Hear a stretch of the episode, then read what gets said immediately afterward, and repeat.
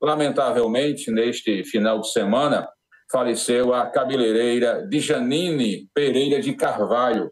Ela tinha 43 anos, morava no Jardim Sorrilândia 1, em Souza, e lutava contra um câncer ah, desde o mês de março.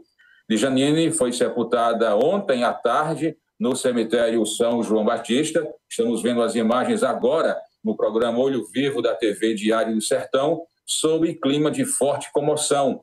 Era pessoa bastante ligada à Igreja Católica do bairro da Estação, a matriz Santana, e ela estava lutando contra dois cânceres, um no estômago e outro no peritônio, que é uma membrana que envolve justamente o abdômen.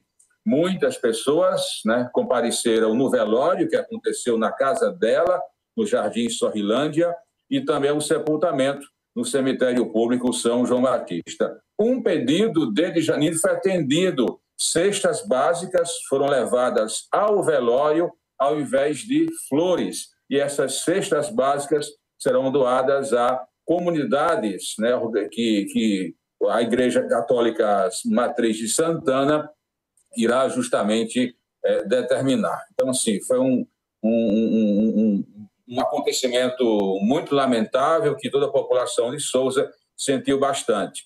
Janine era casada com Diógenes Videres, ele é vendedor, é, inclusive da Cajuína São Geraldo, trabalha para o empresário é, Tiale Aristóteles, que é chefe de gabinete da Prefeitura Municipal de Vieirópolis. E tinha dois filhos, Beatriz, de 17 anos, e Davi, de apenas 9 anos de idade. Ela era, ela, inclusive, também prima do nosso diretor da Rádio Líder, o Antônio Rocha por Deus. Então, aqui as nossas condolências e lamentar de forma profunda esse falecimento que repercutiu bastante, chamou muita atenção, deixou muita gente triste, porém solidária né, neste final de semana aqui na cidade de Souza.